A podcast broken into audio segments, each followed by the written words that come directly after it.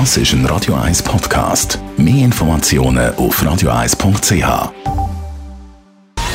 Gesundheit und Wissenschaft auf Radio 1. Unterstützt vom Kopfwehzentrum Irlande Zürich. www.kopfwww.ch ein Zwinker-Smiley, ein Herz oder ein Daumen auf. Wer in seinen Textnachrichten viel Emojis braucht, der muss sich einfach bewusst sein, je nachdem, welche Emojis man da einsetzt, sieht man, wie alt man ist. Jawohl, für die, die gefunden haben, hm, Viele Emojis, das macht mich jung. Vorsicht, da kann man reinlaufen. Es kommt eben darauf an, welche man da einsetzt. In einer britischen Studie hat man herausgefunden, welche Generation welche Emojis einsetzt. 2000 Britinnen und Briten haben es da mitgemacht.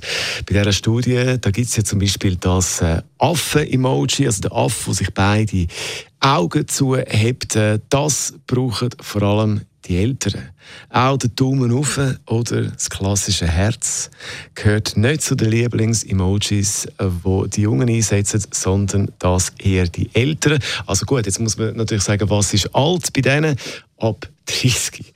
Die ganz Jungen, also Jahrgang, ab Jahrgang 1996, die setzen auf andere Emojis, zum Beispiel den Totenkopf.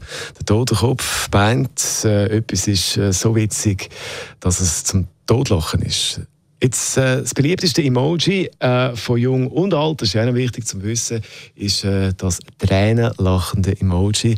Also wenn ihr nicht gerade wollt, dass man herausfindet, ob ihr jetzt jung oder alt sind, dann müsst ihr eben das Emoji einsetzen. Radio 1, nur für Erwachsene. Das ist ein Radio 1 Podcast. Mehr Informationen auf radio1.ch.